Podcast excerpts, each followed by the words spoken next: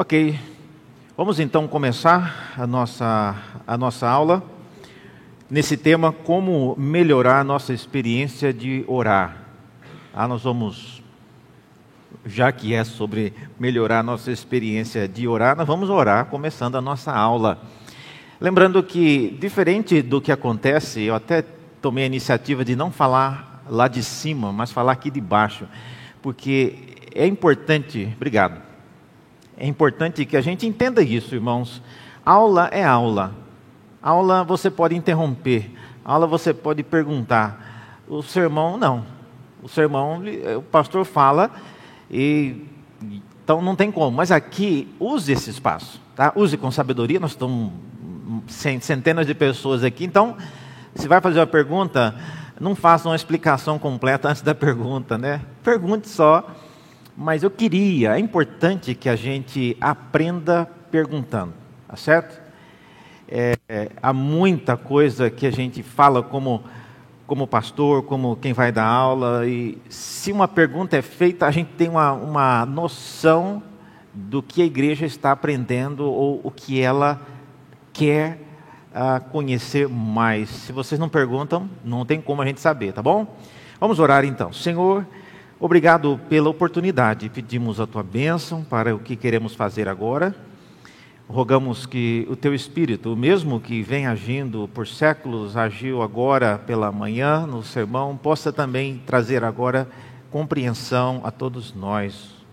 E ajuda-nos nesta hora, oramos em nome de Jesus. Amém. Muito bem, é, nós vamos então é, começar com esse tema. E eu vou literalmente seguir aqui o que está nesse papelzinho. Se você não tem um, é, tem, tem alguém que não tem ainda? Todo mundo recebeu? Todo mundo, né? Ganhou um mel. Então está aqui.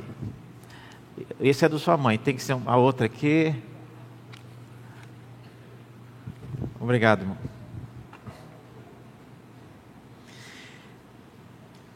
Então vamos começar então pela o que eu tenho chamado aqui o, a, a experiência de orar. A oração não é simplesmente uma coisa que a gente faz e, é, e olha, o que eu vou falar aqui, eu, eu não estou pensando em nenhuma, em nenhum tipo de oração de ninguém em particular. Eu cresci numa igreja presbiteriana, aliás, várias gerações da, das, dos meus pais, avós, bisavós, eles são presbiterianos é, no estado de Mato Grosso. É, então eu já cresci nesse contexto. Eu nunca participei numa igreja de linha mais pentecostal e que ora de uma outra maneira. E, mas eu quero lhes dizer que é, essa é uma boa característica para você diferenciar algumas igrejas. Algumas pessoas que vieram de, de igrejas é, pentecostais para cá comentaram conosco, pastores, dizendo: Pastor, eu morro de vergonha de, de orar na igreja presbiteriana. É mesmo? Por quê? Porque faz muito silêncio, as pessoas vão ouvir o que a gente está falando. Mas é, esse é o objetivo, né? é ouvir o que a pessoa está falando. Em outras igrejas você pode falar o que você quiser, às vezes ninguém ouve, né? E eu já fui pregar numa igreja dessa, e nessa que eu fui tinha um sininho. Todo mundo orando junto. Aí, a hora que o pastor ia orar, pessoa ia lá e batia o sininho. Sabe aquele sininho que você chama alguém no balcão assim? Então, daquele. Batia o sininho, aí o pessoal baixava um pouquinho, aí alguém orava. Mas ah, esse é o estilo. Outro estilo de igrejas, no caso presbiterianas ao redor do Brasil, muda muito. Mas onde, de onde eu vim, em reuniões de orações, quantos aqui já não participaram da famosa reunião de oração na quarta-feira? Até o dia da igreja presbiteriana é bem meio amarrada. Quarta-feira é dia de reunião de oração. Aí ah, faz aquele círculo, ora quem quer e quanto quer. Isso para uma criança é a morte. ah, porque ah, tem gente que ora demais. Ah, meu Deus, não vai acabar essa oração, né? E, e a criança não tem paciência, dorme, acorda, a pessoa está orando ainda. Né? Então, é, tem esse lado. E o, o que eu vou falar hoje aqui são aspectos que eu gostaria que fossem aspectos novos a respeito da oração. E a primeira, então, pergunta é: o que, que vocês estão achando? Já, já tem aí, Raul, uma, uma estimativa de como é que está a pesquisa aí? É, das pessoas que responderam? Se.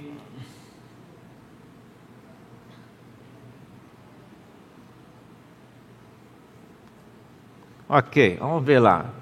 Olha só, 26 pessoas responderam. Ah, 96,1% acha que precisa melhorar alguma coisa na nação. 3,8% acha que não. Tá? Então, acho que nós temos espaço para trabalhar, né? 96% acha que precisa de melhora, então aí está a motivação para a nossa, para a nossa palestra. Ok? Primeira coisa, então, vamos lá, o que é a experiência de orar? Ah, o que, que é uma oração? É importante que a gente entenda isso. O que, que é uma oração? Há um pastor, eu não vou mencionar o nome dele, hoje ele já não está tão andando nos caminhos do Senhor como a gente gostaria, mas quando ele era jovem, é, o, ele diz que ele ouvia o pai dele orando no quarto com a mãe, e ele sempre chegava mais tarde em casa, vindo é, de outras atividades, ele passava na porta e ele tinha a impressão que tinha uma terceira pessoa dentro do quarto e que os pais estavam conversando com alguém. E, e essa era a lembrança que ele fala ter dos seus pais orando, de que eles estavam conversando com alguém. Então, a, a oração, ela é, ela é o que eu chamo aqui, é de um ato comunicativo, é uma, é uma ocasião onde uma comunicação está acontecendo. Quando você, por exemplo, está sacando dinheiro no caixa eletrônico, quando logo que iniciou né, essa, essa a experiência de sacar um, um, dinheiro no caixa eletrônico, eu lembro disso. Às vezes as pessoas mais idosas agradeciam, obrigado, né? Falava para a moça que falava, né, tão gentilmente no caixa eletrônico, né? Ah, então conversava, né? A pessoa insira o seu cartão. Aí a pessoa fala, não, onde que é? Me fala. Não é ninguém, é uma máquina conversando. Então aquilo não é, não é um, um ato comunicativo entre duas pessoas. É uma máquina que tem informações e tem mensagens programadas é, dependendo da, daquilo que é solicitado no painel.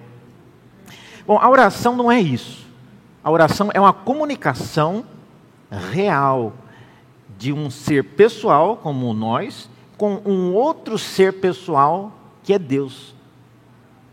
E, e olha só, para ser um ato comunicativo, você tem que pressupor que esse outro ser pessoal é capaz de, de entender o que você está falando, de ouvir.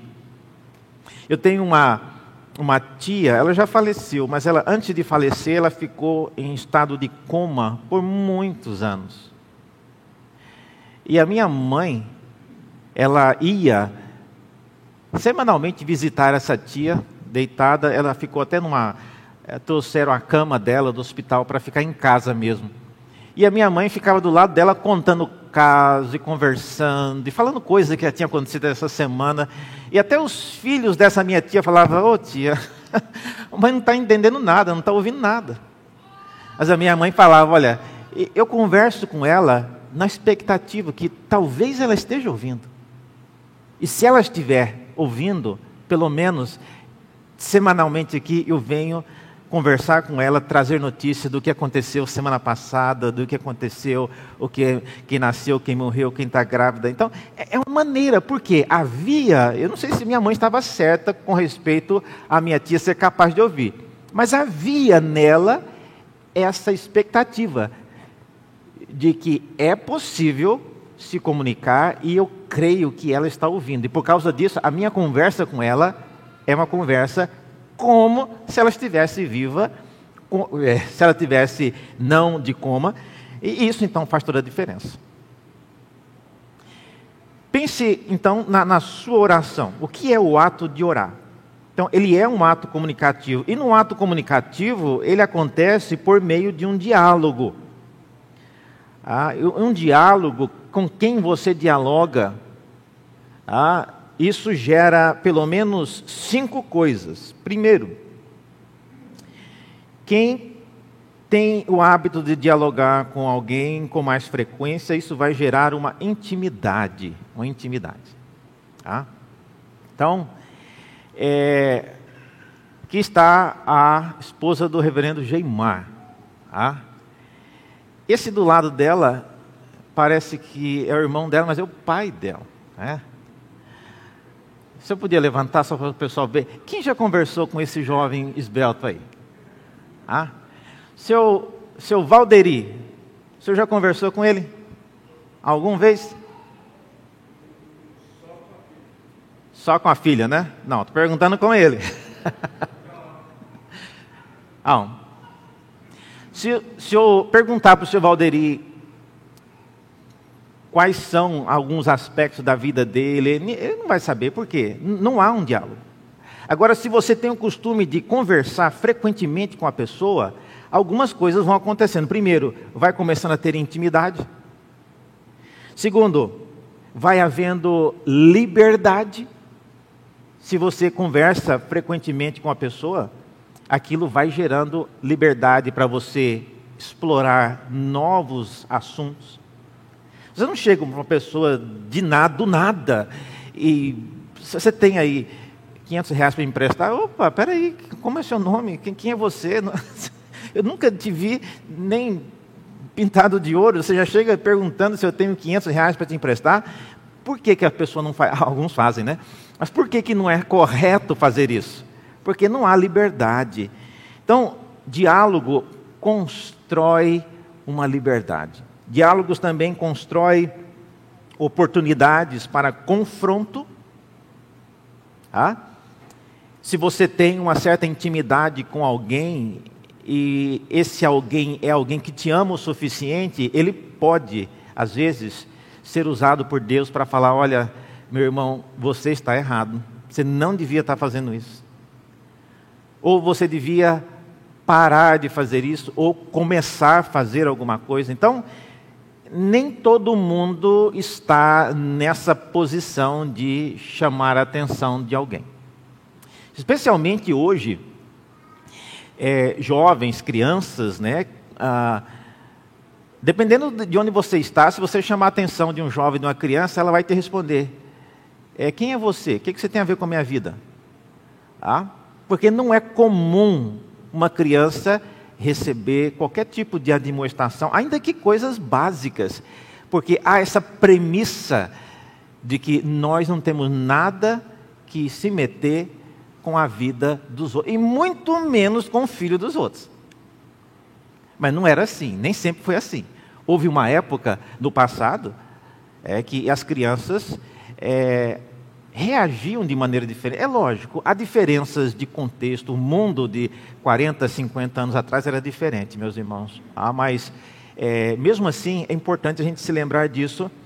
Ah, com uma pessoa com quem você dialoga bastante, você vai inevitavelmente criar uma atmosfera para confronto.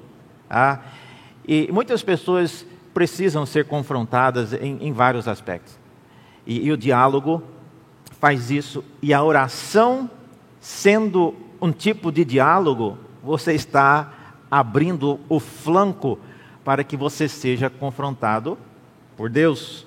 Ah?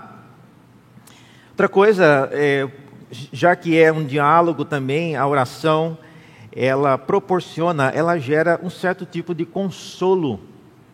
Ah? Quando é, Jesus, conversando com algumas pessoas, é, ele trazia o consolo não só pela presença, mas às vezes você é, ter a oportunidade de conversar com alguém, você às vezes tira de sobre si um fardo muito grande. E, e não é raro você ouvir pessoas dizendo: Eu preciso conversar com alguém, senão eu vou ficar louco, não vou ficar louca. Você já ouviu alguém falando isso? Eu preciso conversar com alguém. Tem hora que você fala, eu não quero falar com mais ninguém, senão eu vou ficar louco. Porque você ouve o dia inteiro e fala muito, você precisa de um período de silêncio. Mas o diálogo, ele então é uma oportunidade para que nós tenhamos algum tipo de consolo em nossa vida. E isso é importante porque o diálogo ele acaba trazendo essa oportunidade de, uh, de consolo. E quando eu falo em consolo aqui, eu estou pensando não só em consolo nos termos né, de você consolar alguém é, em, em, luto ou alguém ah, precisando de uma ajuda na área espiritual. Não, é, a presença e a companhia de pessoas é algo importantíssimo. Então, a oração, da maneira como eu tenho apresentado aqui, ela é, irmãos, ela é um momento de diálogo que gera intimidade. Tá? Ah, eu estava lendo agora em Mateus capítulo 14, no versículo 23, e outros textos você pode encontrar isso, mas Mateus 14, 23, é, fala que Jesus ele não orava com as pessoas, ele tinha o costume de. Esse texto, por exemplo, fala que ele subiu ao monte a fim de orar sozinho. Então, a, a oração é um diálogo, mas a intimidade que Jesus tinha com o seu Pai era uma intimidade que não incluía coisas que os discípulos, não é que eles não poderiam ouvir, não era próprio deles ouvir. Então, assim com qualquer outra pessoa. Tem conversas que a Tami ela pode conversar junto com seu pai, mas tem coisas que ela não quer que o seu pai saiba. Ela já é uma pessoa casada, ela tem a sua vida, e tem coisas que não é da, do interesse, não faz parte do que o pai dela é, precisa ouvir.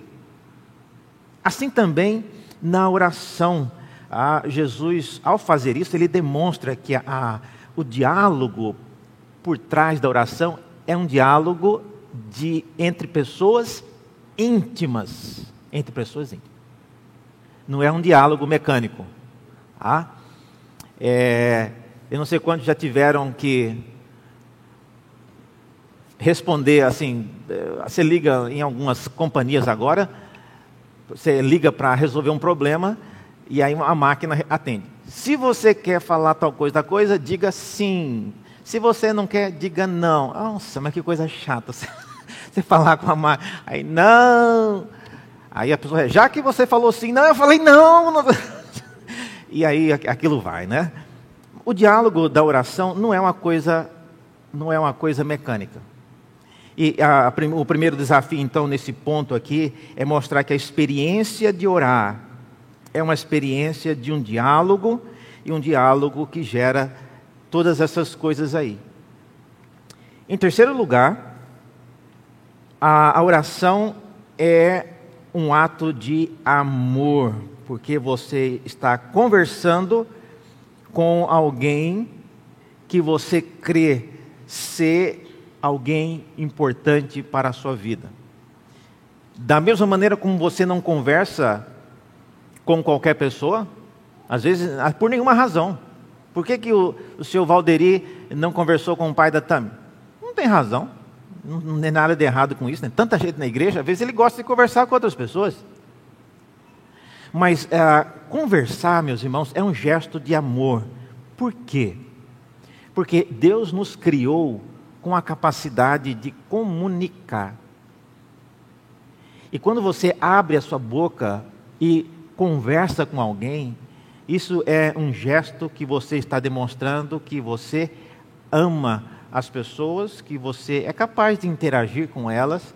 E quando são pessoas apenas. Você não vai desenvolver uma, uma conversa longa com uma pessoa no, ah, no pedágio na rodovia. A pessoa está ali somente para receber o seu dinheiro e abrir a cancela para você passar.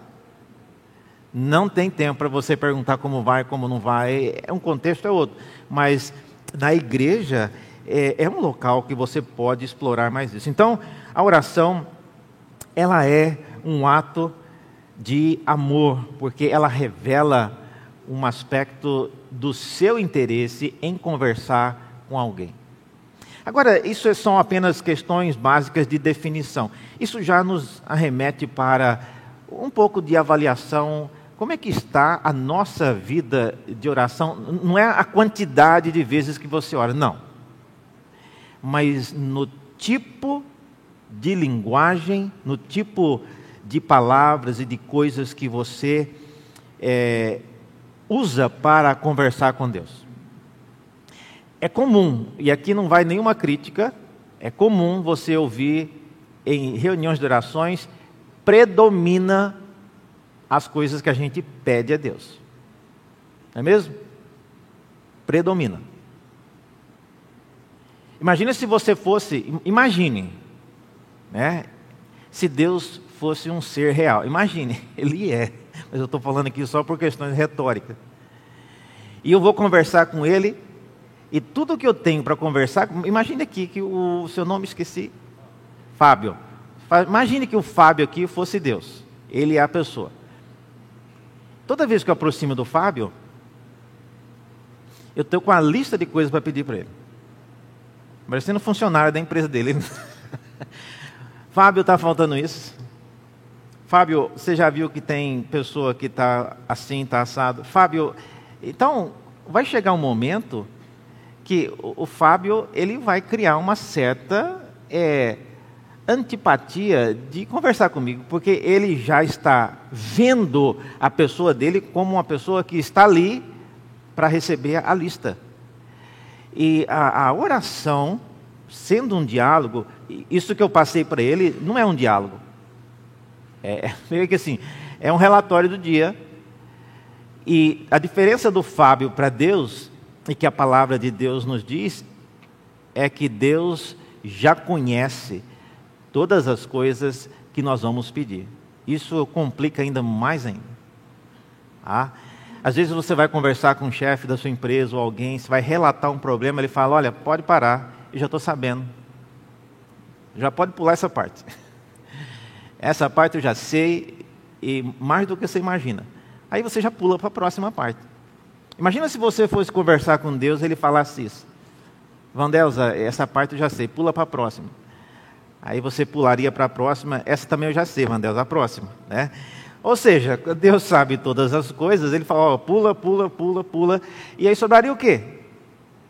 Ah, Senhor, se não tem nada para pedir, não tem nada para falar também. Então, veja, eu não estou dizendo que a gente não deva, Jesus disse que nós deveríamos pedir ao Pai que Ele bondosamente nos daria, mas a oração precisa ter esse isso em mente, ela não é apenas um ato de você encontrar alguém que pode te ajudar com todas as coisas. Alguns fatores aqui que prejudicam a nossa experiência de orar. Mas antes dessa primeira parte, alguma pergunta, algum comentário sobre o que eu falei da experiência de orar? Sim.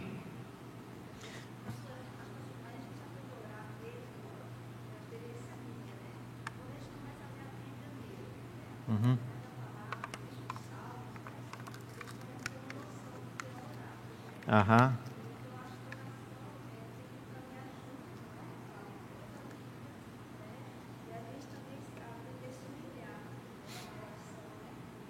Isso.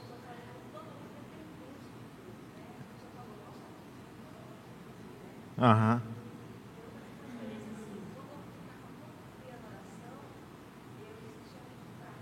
Aham.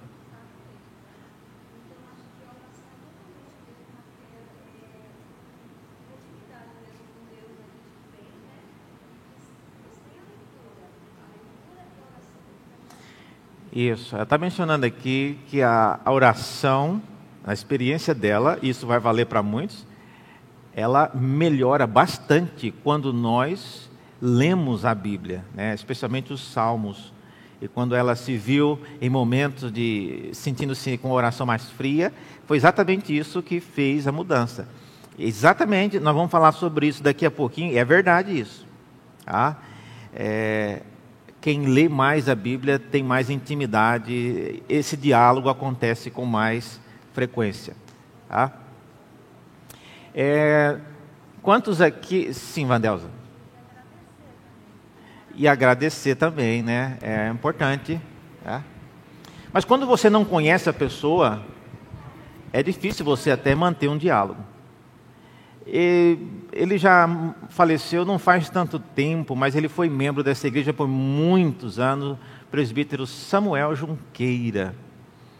É, os mais novos não devem lembrar quem é ele. Ele escrevia uma história da Igreja Santo Amaro, né? a cada década ele escrevia no aniversário, tem um livro, vários livros dele. Presbítero Samuel Junqueira, é, se você não conheceu, convida. Né? O que você tem que fazer para tentar ter o um mínimo de intimidade com ele? Lendo as coisas que ele escreveu. Imagine, imagine. Você conheceu o presbítero Samuel Junqueira, Bia? Não, né? Então, imagine se ele tivesse escrito uma carta para a Bia, endereçada a Bia. Nossa, aí. ah, e a Bia descobrisse essa carta depois, agora, 2022, ela descobriu que tinha uma carta do presbítero Junqueira, que não é parte da sua família, chama Junqueira, mas não é parte.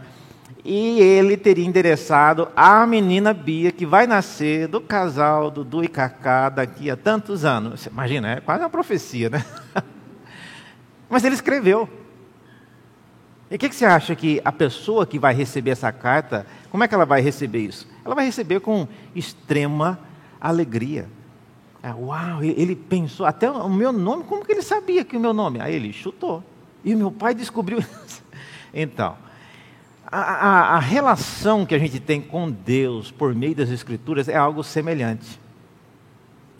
Ninguém aqui esteve nos dias em que Jesus andou na terra mas nós podemos criar essa intimidade lendo e conhecendo as coisas que ele fez e falou e assim por diante. Mas vamos aqui rapidamente no item 2, que são alguns fatores que prejudicam a nossa experiência de orar. Primeiro, é intimidade, iniquidade associada com solenidade. Estou tirando isso aqui daquele texto de Isaías, né? um texto muito conhecido, quando o profeta Isaías ele fala que eh, ele diz a respeito de Deus, ouvindo as nossas orações, ele diz o seguinte: Olha, quando vocês estendem as mãos, eu fecho os meus olhos. Sim, quando multiplicam as suas orações, eu não as ouço. Por quê? Porque as suas mãos, as mãos de vocês estão cheias de sangue. Então, lavem-se, purifiquem-se, tirem da minha presença a maldade dos seus atos, parem de fazer o mal. Então, é, essa é uma descrição que o profeta faz da reação de Deus a, a quando aquele, aquela geração do povo de Israel orava, Deus já virava o rosto. Ele não, nem aguentava ouvir a voz de alguma pessoa. Tá? Então, é iniquidade associada com solenidade. A pessoa pode estar na igreja, aqui ela age como se fosse um anjo, um santo, mas a vida da pessoa é totalmente é, desvirtuada e ela pode orar, ela pode, se ela quiser, orar até em público aqui. E o profeta fala exatamente isso. Vou dizer uma coisa para vocês: quando vocês começam a orar, Deus já, já vira o rosto. Tá? Então, essa é a primeira. É um fator que prejudica. Oração, ela deve corresponder com aquilo que nós somos. Não sei se você já teve essa experiência de conhecer alguém bastante e quando ela vem conversar com você, você não consegue ouvir porque você sabe que aquela pessoa fez alguma coisa, ela não sabe que você sabe. Mas o fato de você saber já te bloqueia profundamente de ouvir o que aquela pessoa tem para falar. Parece que cria uma, uma barreira. Tá? Então a oração tem esse aspecto, meus irmãos. Deus olha e Ele está atento não só para as nossas palavras, porque, como a Bíblia, nós vamos ler já já, ele conhece as nossas palavras, antes que elas venham aos nossos lábios, Deus já conhece todas. Então, não tem razão, não precisava nem de nós pronunciarmos, bastaria chegar perto e já sairia por Wi-Fi da nossa mente para a mente de Deus. Ah, às vezes a gente faz oração silenciosa e Deus ouve do mesmo jeito. Então, falar é dispensável. Deus lê o pensamento. Ah, então é por isso que ah, esse é um, é um primeiro problema. Segundo, eu estou lendo casos aqui da Bíblia, né? Ira. Pessoas iradas têm problemas nessa comunicação que eu chamo de oração. Um exemplo é Gênesis capítulo 4, versículos 6 e 7. É o caso quando Deus estava conversando com Caim. E Caim, por causa do texto, fala que, capítulo 4 de Gênesis, versículos 6 e 7. Então o Senhor lhe disse: Por que você anda irritado? Está falando com Caim. E por que dessa cara fechada? Se fizer o que é certo, não é verdade que você será aceito? Então veja a atitude de Caim, a irritação dele. A irritação dele não, não era ainda por nada concreto, mas ele começou a cultivar aquela irritação, aquela ira, e, chegou a um ponto que aquilo que ele apresentava a Deus como sacrifício não era mais aceito. É, alguém, alguns acham que o problema, a razão por que Deus não aceitou a oferta de Caim é porque ela era uma oferta vinda dos vegetais e, e da plantação. Não é isso. A oferta de Abel foi aceita porque era do rebanho? Não. O próprio texto fala que se ele tivesse com um espírito diferente, Deus receberia a oferta. Então, ou seja, o problema não estava na oferta. Não é porque não era um sacrifício, não. É por causa da sua atitude interior. Então, a, a pessoa irada, a pessoa irritada, como a tradução coloca aqui, esse é um empecilho para que você comunique com alguém. Tá? E olha, isso vale para qualquer nível de comunicação. Se você está irritado com uma pessoa, você não tem paciência para conversar com ela. Nem que essa pessoa seja seu cônjuge. Né? Se tiver brigado, a primeira coisa que interrompe é o diálogo. Tá? Porque você não conversa com pessoa com quem você está irritado. Às vezes a pessoa tenta até forçar um diálogo, mas não dá, não dá. Então, ah, o, o, diálogo é algo que Deus criou em nós, é, é uma virtude. Nós, seres humanos, somos a única espécie de ser vivo criado por Deus que é capaz de comunicar com palavras. Tá? Os outros animais, eles comunicam por sons, mas com palavras que têm significado, que podem ser registradas, é só o ser humano. Então, a, a ira é algo que interfere diretamente nisso. Terceira coisa é consciência de culpa. Ah, ah, Gênesis 3, no capítulo, capítulo 3, no versículo 8, é quando Adão e Eva ouviram a voz do Senhor Deus que andava no jardim do Éden. Olha só. E porque eles já tinham pecado, ele diz o texto que quando eles ouviram a voz no jardim, quando soprava o vento suave da tarde, o homem e a sua mulher se esconderam da presença do Senhor entre as árvores do jardim. E qual era? Por que isso tem a ver com o que nós estamos falando? Porque ali no jardim do Éden era uma oração ao vivo. É, olha o privilégio. Você vai conversar de fato com o Criador dos céus e da terra. Imagine Deus procurando alguém, procurando não, indo atrás daquele que tinha o privilégio de conversar com Deus e agora eu, e não tinha mais ninguém no jardim. Imagine a situação patética. Só tinha os dois. Deus é um Deus onipresente, ele está em todo lugar, ele sabe. E aí vem a, a, a pergunta Adão e Eva, onde é que vocês estão? Não que Deus não soubesse, não estavam brincando de esconde, esconde, não.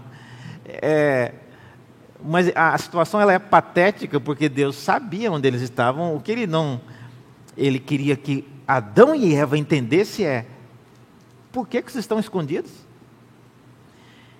Então a, a consciência de culpa às vezes afasta-nos de ter uma oração a experiência de oração genuína. Essa é a terceira razão.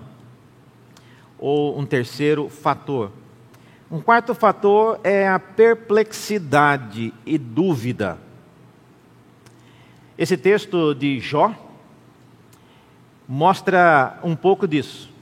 Eu não sei quantos já leram recentemente, mas Jó, no capítulo 2, no versículos 11 a 13, é o momento quando Jó, logo depois dele ter perdido seus dez filhos de uma vez só, e depois dele ter sido tomado com chagas durante, em cima de todo o corpo, a Bíblia fala que ele ficou sete dias em silêncio.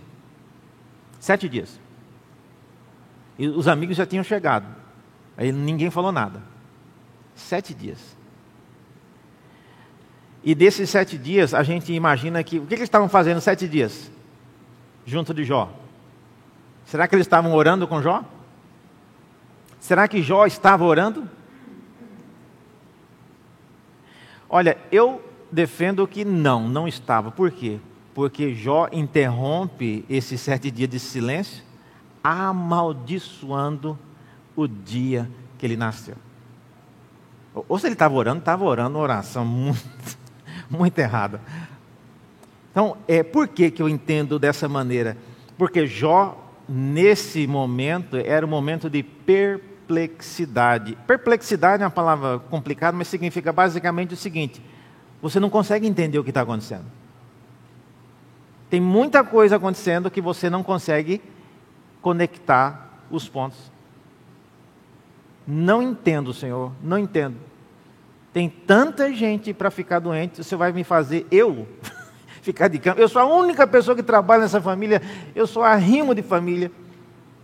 Ou eu moro sozinho, ou sozinha. Se eu cair prostrado de cama, pronto. Eu, eu não tenho nem como comer, porque eu dependo de alguém saber que eu estou aqui com fome ou que eu estou aqui prostrada.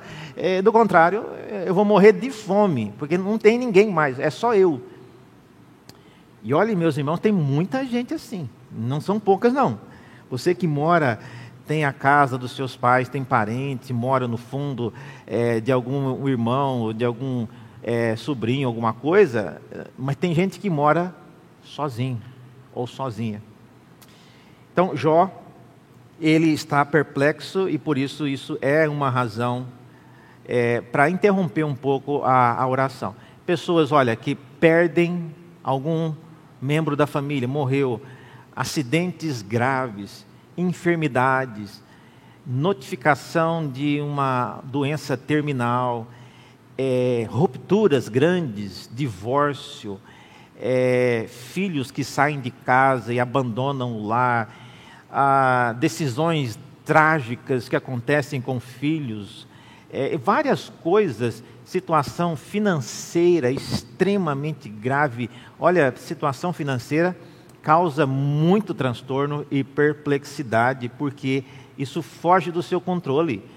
Quem deve dinheiro para agiota, chega um ponto que você corre risco de vida, risco de morte.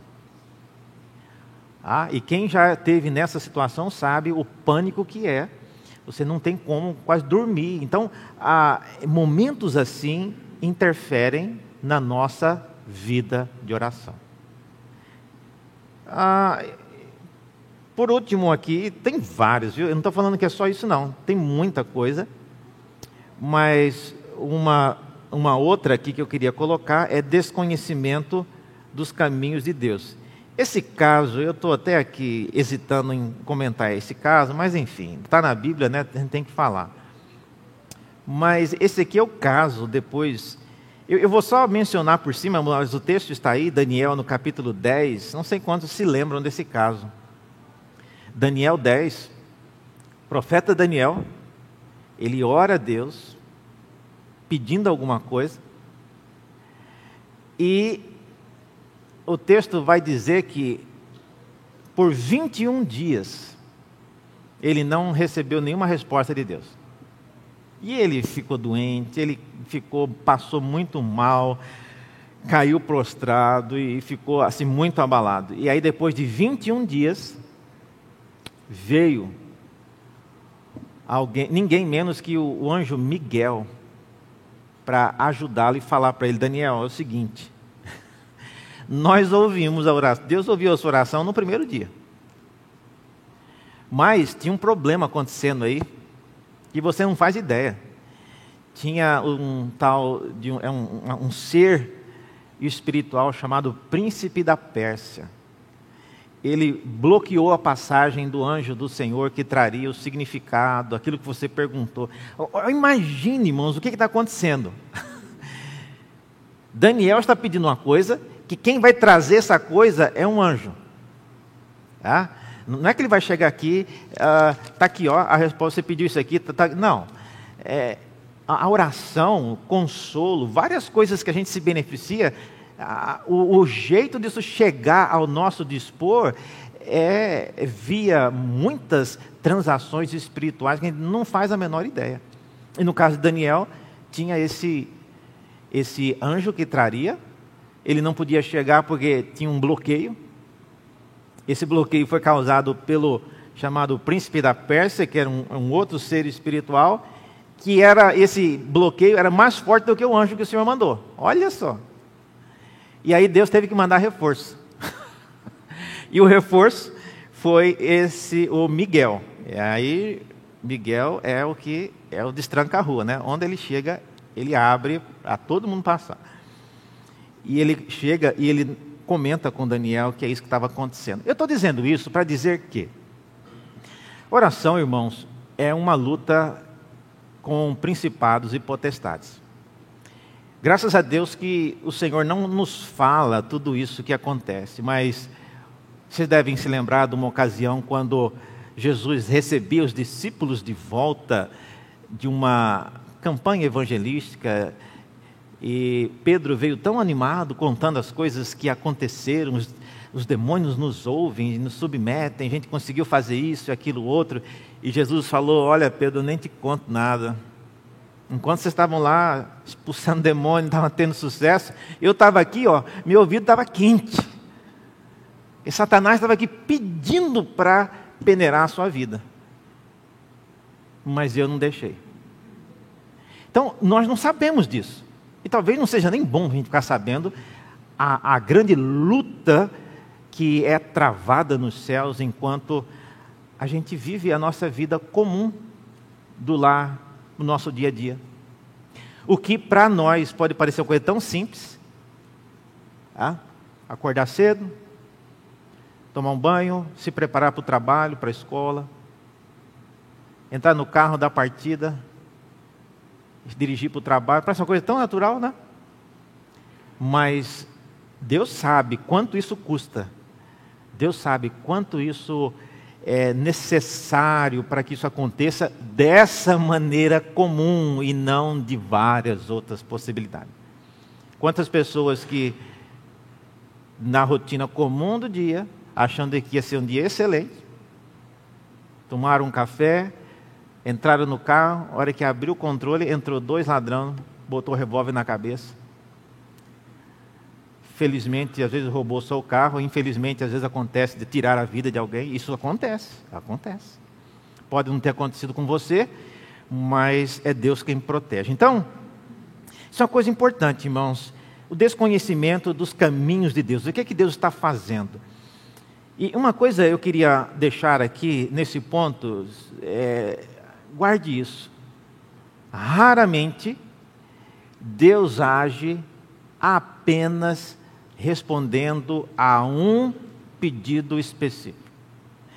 Deus tem a sabedoria dele multiforme que ele é capaz de responder ao pedido que a, a Márcia fez, mas respondendo o que a Márcia pediu, ele vai, de maneira que só ele é capaz, abençoar mais três aqui, vai disciplinar mais quatro acolá, vai deixar mais dois aqui com consolo e vai fazer mais cinco ali atrás ser admoestada. Um, em uma tacada só, Deus age de várias formas. Então, às vezes o que para nós significa uma demora, está significando para outro ali, é outra lição. Então, Deus sempre age dessa maneira. E, e, essa experiência aqui com Daniel é prova disso. 21 dias de, de delay, 21 dias de demora para responder a oração. Olha, isso porque era profeta. Né? Assim com Deus, né? Imagina. É, mas tem uma razão. tem uma briga celestial acontecendo e que Daniel não sabia, não tinha a menor ideia. Você sabe o que, que está acontecendo enquanto você vive a sua vida comum lá? Você sabe a luta que Deus tem travado com várias, várias potestades no ar, que o apóstolo Paulo chama de principados e potestades. Olha, não queira saber. Como é que nós podemos então melhorar? Vamos aqui a alguns pontos. Primeiro, o que, é que a gente pode fazer para melhorar a nossa experiência de orar? Eu diria, considere o conhecimento de Deus. E esse texto que eu menciono aqui já foi até falado, né? É, Salmo 139, versículo 4 nos diz: A palavra ainda nem chegou à minha língua, e tu, Senhor, já a conheces toda. Creia nisso, que você vai orar sabendo disso. Ah, isso pode te ajudar. Quem tem aqui, eu sei que tem muitas pessoas aqui que morrem de medo do pastor pedir para orar. É? Se eu pedir para Maísa aqui, Maísa, levanta aqui, faça uma oração. Ela, nossa, reverendo, não faça isso. é? Eu não consigo. Dá um, me trava na hora, não sai nada. é, tem gente que já me pediu pessoalmente, pastor, não me peça para orar. Tá? E que eu não dou conta. O senhor vai passar vergonha, porque eu não vou dar. Eu vou travar, ainda vou atrapalhar o culto. Não me peça. Já Tamires não. Qualquer hora que eu pedir para orar, ela vai orar, né? Mas é, pense nisso, gente. Não é pelo que você fala. Ah, é, Deus conhece as nossas palavras. Esse é um ponto importante. Isso ajuda você, então, a melhorar a sua experiência de orar. É, às vezes, você chegar com sinceridade diante de Deus, abrir o seu coração, Deus sabe o que você está pensando. Segundo, creia na relação pessoal, na experiência de orar. Creia nisso, na relação pessoal. É, Hebreus 11 fala, 11, 6, de fato, sem fé é impossível agradar a Deus, porque é necessário que aquele que se aproxima de Deus creia que Ele existe. Tá? Você conversaria com alguém que você tem a vaga sensação de que essa pessoa não existe? E quando você atende um telefone, agora está comum nisso, né? Toca o telefone, eu já faço isso, eu não respondo. Se alguém ligar para mim, fale alô, viu? Eu não falo nada, eu ponho no ouvido. Se ninguém falar nada, logo, logo eu já. Por quê? Quando você fala alô, você aciona uma máquina que ela vai responder. Você foi premiado para um pacote na. É. Então, eu atendo o telefone e fico quieto. É, às vezes alguém já respondeu, pastor, o senhor está aí? Eu estou, estou aqui, mas... mas fale alô primeiro. Por quê? Porque você não, você não sabe se quem está te ligando é uma máquina, se é uma pessoa, se é um cobrador, o que, que é. Então creia, creia que a pessoa com quem você está conversando é real. Bom, é, alguém aqui, vamos fazer uma, uma pesquisa aqui, alguém aqui tem é, pais que já são falecidos? Alguém? Ok. Desses que levantaram a mão, alguém tem alguma, algum tipo de carta ou um cartão de aniversário, alguma coisa que o seu pai que faleceu escreveu para você? Desses que levantaram a mão? Ok. Duas pessoas levantaram a mão. Três. Quatro. Se você pegar esse cartão, olha, olha a magia disso. Se você pegar esse cartão e ler, você ouve a voz do seu pai, não é verdade? Porque você conheceu a pessoa. E, gente, isso, isso é fantástico. Então, mostra que a sua crença, a sua fé de que aquela pessoa existiu, ela já morreu, mas ela existiu. A voz dela permanece na sua mente. Às vezes até, o contrário. Tem pessoas que eu lia livro de alguém e depois que eu conheci a pessoa, nossa, era uma pessoa tão pedante, arrogante, não... aí eu não conseguia mais ler. Eu, eu li o livro, lembrava da pessoa, a voz vinha na cabeça. Mas nesse caso, a experiência de você ter algo que o seu pai te enviou é diferente. A mesma coisa com a escritura. Você ser capaz de, ao ler a Bíblia, desde Gênesis até o final, você vai se acostumando com a voz de Deus, mesmo sem ser capaz de ouvir, você começa a se acostumar com o tipo de coisa que Deus fala. Tá? Então você tem que crer nessa relação pessoal. Nosso Deus não é uma máquina, não é um caixa eletrônico, ele é um ser pessoal. Tá? Se nós somos capazes de comunicar, quem nos criou tem que ser também capaz de comunicar. Tá? Terceiro lugar, esse é um ponto que eu queria que vocês focassem bastante agora. Uh, é, a gente tem que conhecer o indivíduo com quem conversamos. No caso de Deus, dedique tempo. É isso que eu queria chegar é, no que a irmã mencionou aqui. É ler a Bíblia, mas, mas ler a Bíblia tentando, primeira coisa, conhecer as coisas que a pessoa fez. Tá? Você tem que saber o que Deus fez. Tá? É... Quem já ouviu a história, um milagre feito por Eliseu, que ele fez um machado flutuar? Você lembra de quem já viu sobre isso? Várias pessoas, né? Machado flutuar, reverendo? É, tem, tem essa história na Bíblia. Vocês já viram a história de um profeta que estava andando e tinha umas crianças azucrinando ele, e ele mandou umas ursas vir e comer as crianças. Já viram essa história? Nossa, está na Bíblia isso. na Bíblia.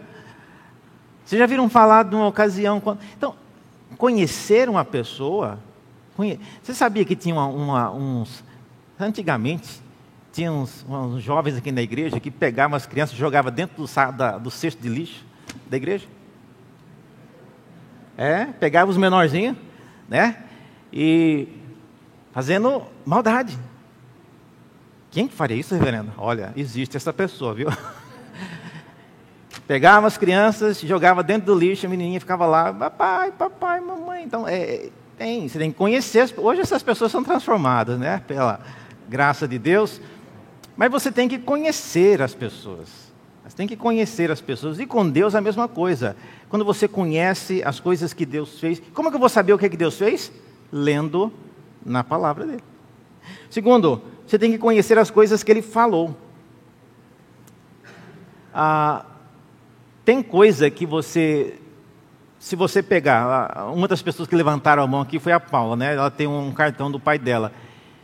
Por ela conhecer o pai dela e as coisas que geralmente ele falava, se alguém viesse com um cartão, Paula, olha aqui, ó, esse aqui eu, é eu achei esse cartão que seu pai mandou para você. Ele não chegou a entregar. É mesmo, que bom. Aí você abre e a Paula, olha, tem certeza que meu pai não usaria essas palavras. Ele não falaria isso. Por quê? Porque eu tenho costume, eu criei o hábito de ouvir as coisas que ele falava. Eu sei que tipo de coisas que ele falaria. Isso aqui não foi ele que escreveu. Ou se foi, ele estava muito fora de si, porque ele não teria esse tipo de palavra, nem esse tipo de elogio para mim, nesses termos não. Então, quando você conhece o Deus que você, para quem você ora, lendo na palavra as coisas que Ele falou, você tem mais é, condições de melhorar na sua oração, porque você fala as coisas que Ele que Ele entende. Tá? Oi.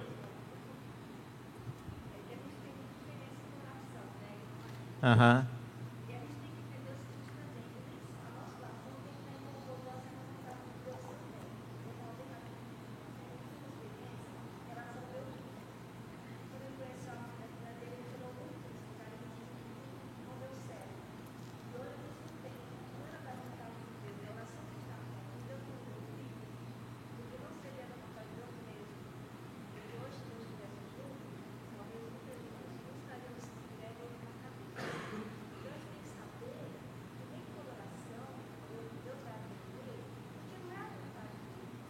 Uhum.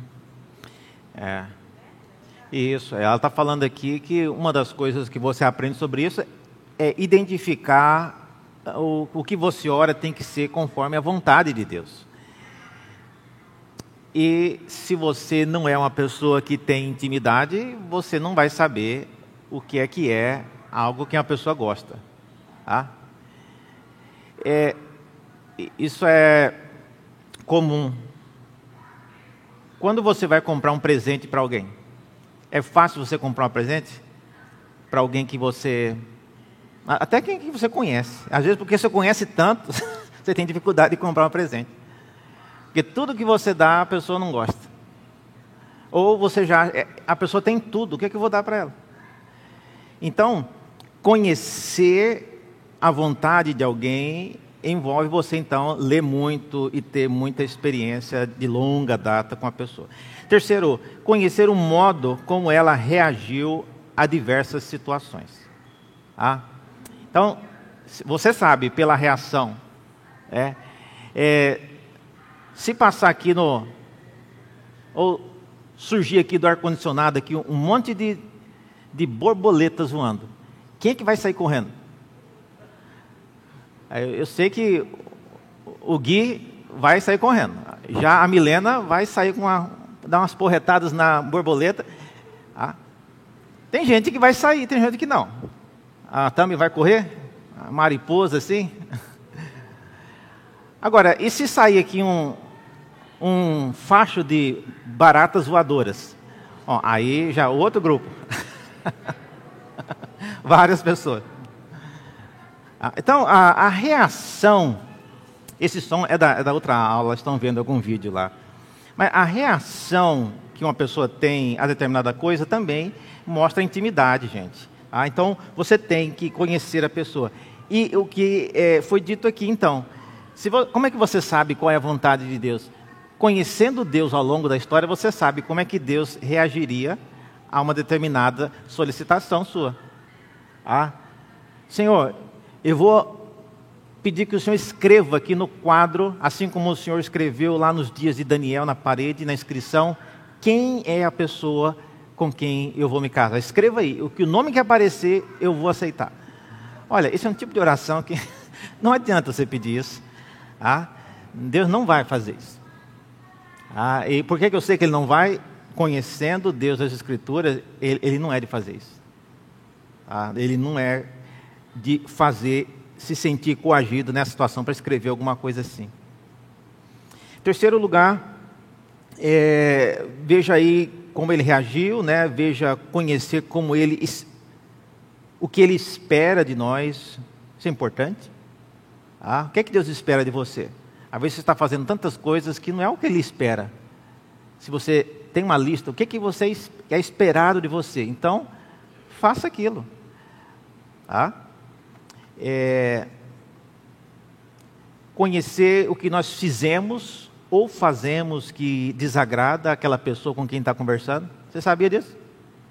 Ah, é, tem uma pessoa né, na igreja, ela.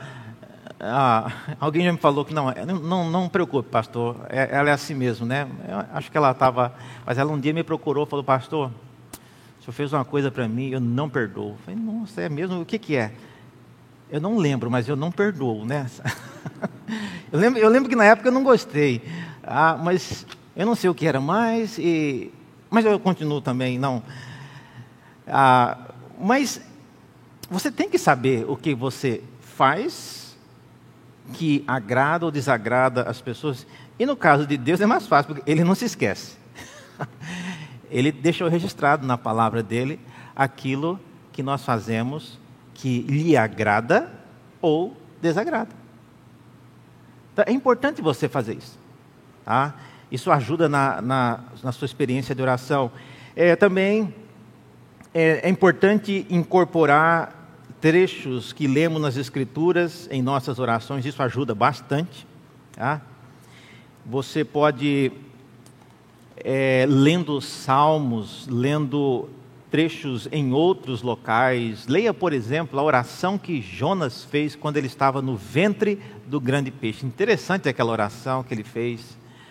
Leia a oração de Ana, a gente já pregou muito sobre isso. Leia as orações que foram feitas. E não apenas isso, eu digo aqui no, no último item, observe o cenário completo de, das orações que outras pessoas fizeram. Veja em que circunstância ela orou aquela oração. E, e olha o tipo de palavras que ele ou ela usaram naquela situação. Tem aí, é, Raul, eu não sei se você consegue de última hora, mas procurar no, no Mercado Livre alguma coisa assim, um livro que se chama O Vale da Visão. Esse é um livro que tem várias orações do, dos puritanos e de pessoas na história. São orações que podem ajudar você a, pelo menos, ter, não é novas ideias, mas assim, ver como é que homens e mulheres de Deus, ao longo da história, conseguiram colocar em termos, em palavras, aquilo que você, ah, era isso que eu queria dizer, mas eu não tinha todas essas palavras tão bem colocadas assim. Mas é, aí está, o Vale da Visão, esse é o livro. Ah, é, Aí está custando quanto? 44 reais, né? Capa dura. Mas enfim, é, é, vale a pena o investimento. Ah, é um livro muito bom para você quando estiver, às vezes, sem palavras até para orar, é poder ver isso. Depois eu vou pedir para que eles coloquem isso no, no, no site, Raul, para que fique, né, para quem quiser depois o link na, lá no site da Igreja de Santo Amaro, debaixo da mensagem, você já pode pegar essa ideia. Sim.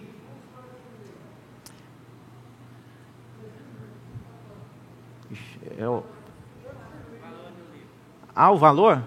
Ah, sim. Olha, aqui está R$ reais, mas, mas não sou eu que vendo, eu só estou falando aqui, é uma dica do nome, né? Mas 44. Ah. 64? 64. Eu já recentemente fui alvo de gozação aí por ter feito propaganda para o Madeiro, né? Mas não quero fazer o mesmo com o Amazon. Mas, uh, então, encerrando então, irmãos, a oração, ela pode ser melhorada profundamente quando você começa a observar o que as pessoas, em um contexto específico, fizeram e como elas se dirigiram a Deus. Eu procurei então hoje falar de coisas que são pouco fora do que a gente geralmente ouve. Agora, o geral e que todo mundo já conhece é: a gente tem que orar segundo a vontade de Deus. A gente sabe que Deus responde quando Ele quer e como Ele quer. Isso todo mundo já sabe. Mas eu espero que essa aula tenha te ajudado a pensar em outras abordagens a respeito de oração. Ok? Eu paro aqui. Alguma pergunta? Sim, Ronaldo.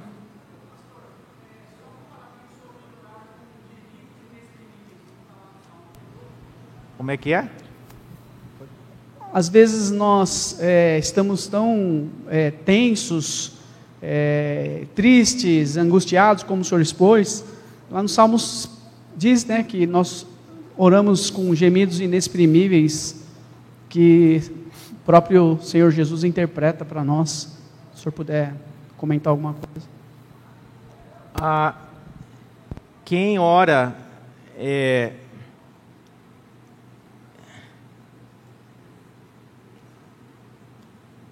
Deixa eu só.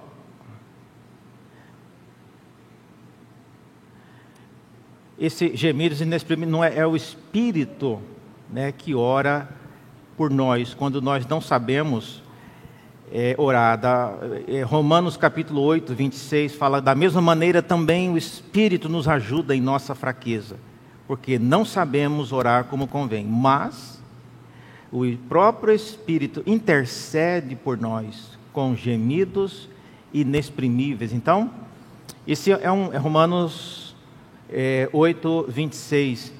Então, é, esse é um, é um grande alento, porque às vezes você fala, eu estou sem palavras, não sei o que orar. Olha, é como se aquilo que você falasse é o que de fato convence Deus. Não. O que você fala ainda passa por um decodificador, que é o Espírito Santo, e ele dá uma boa melhorada até chegar diante de Deus. Porque se chegar do jeito que você falou, volta tudo. Tá? Então, é um texto bem. Obrigado, Ronaldo. Sim. Ah, quando a gente está triste ou está bravo demais, assim, a gente normalmente fa fala algumas coisas sem pensar. Então, quando a gente está irado ou triste, a gente deve evitar a oração ou não? Quando a gente está irado, a gente é o quê?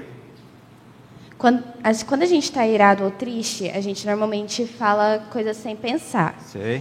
Então, se a gente está irado ou triste, a gente deve evitar ou não a oração? Deve lutar? Evitar. Evitar, ah, sim. Não. Pergunta, vocês ouviram a pergunta, né? Tem um, um exemplo. Jó, ele estava muito irritado.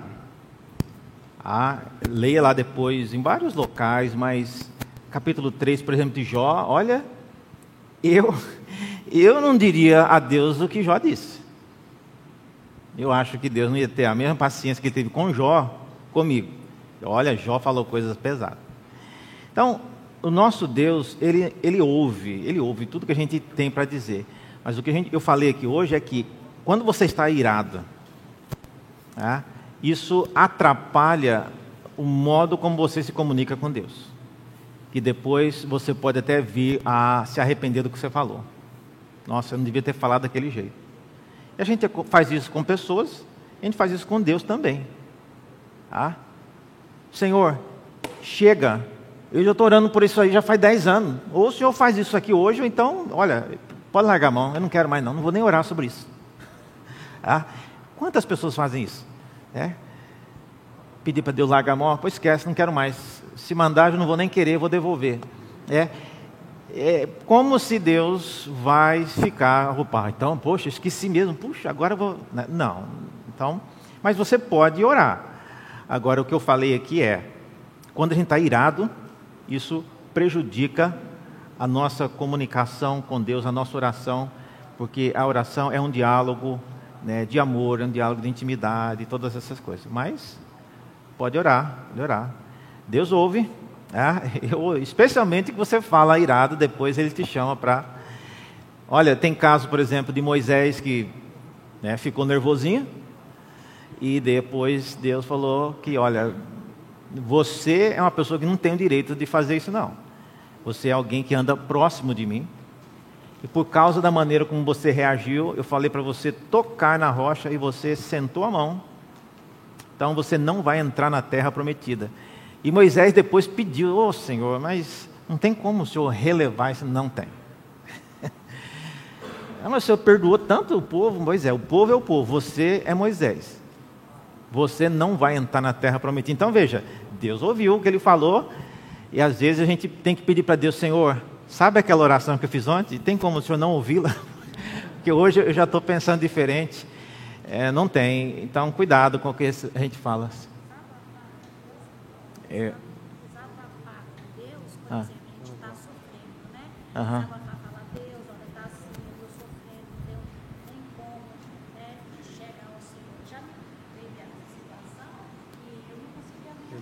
É, não, ela está falando aqui de desabafar com Deus. E aí, é. pode?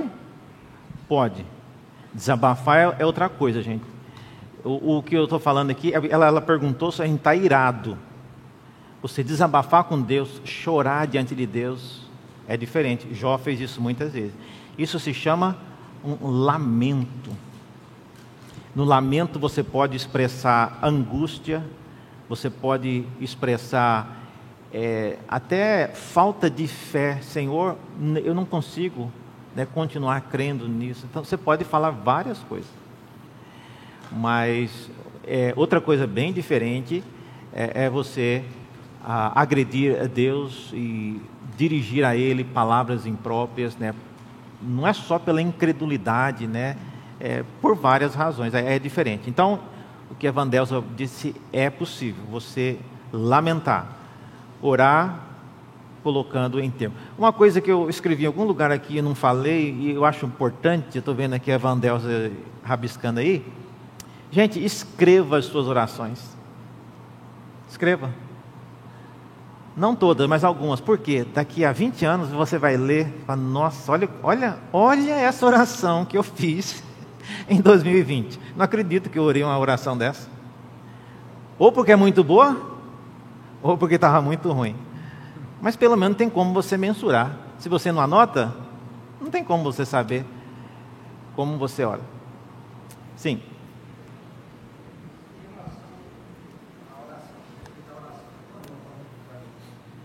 A oração do quê?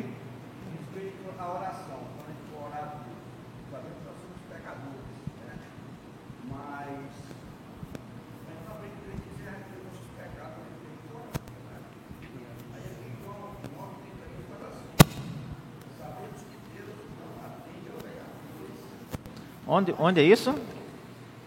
Qual texto você está lendo? João 9, 31. Hum.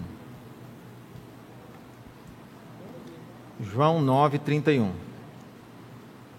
Sabemos que Deus não atende a pecadores, pelo contrário. Se alguém teme a Deus e pratica a sua vontade, a este atende. Ah, então a sua pergunta é: se Deus ouviria a oração de quem não é uma pessoa temente a Deus, é isso?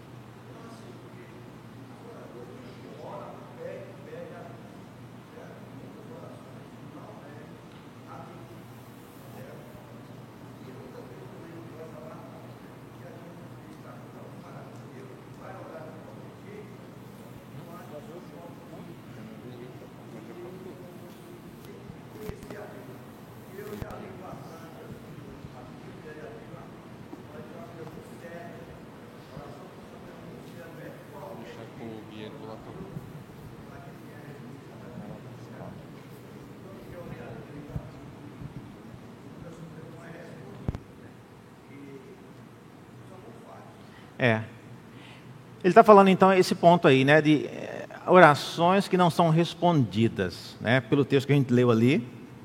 Agora, é, lembre-se, gente, só pelo fato de nós estarmos associando orações que não são respondidas, nós estamos pressupondo que você pediu alguma coisa.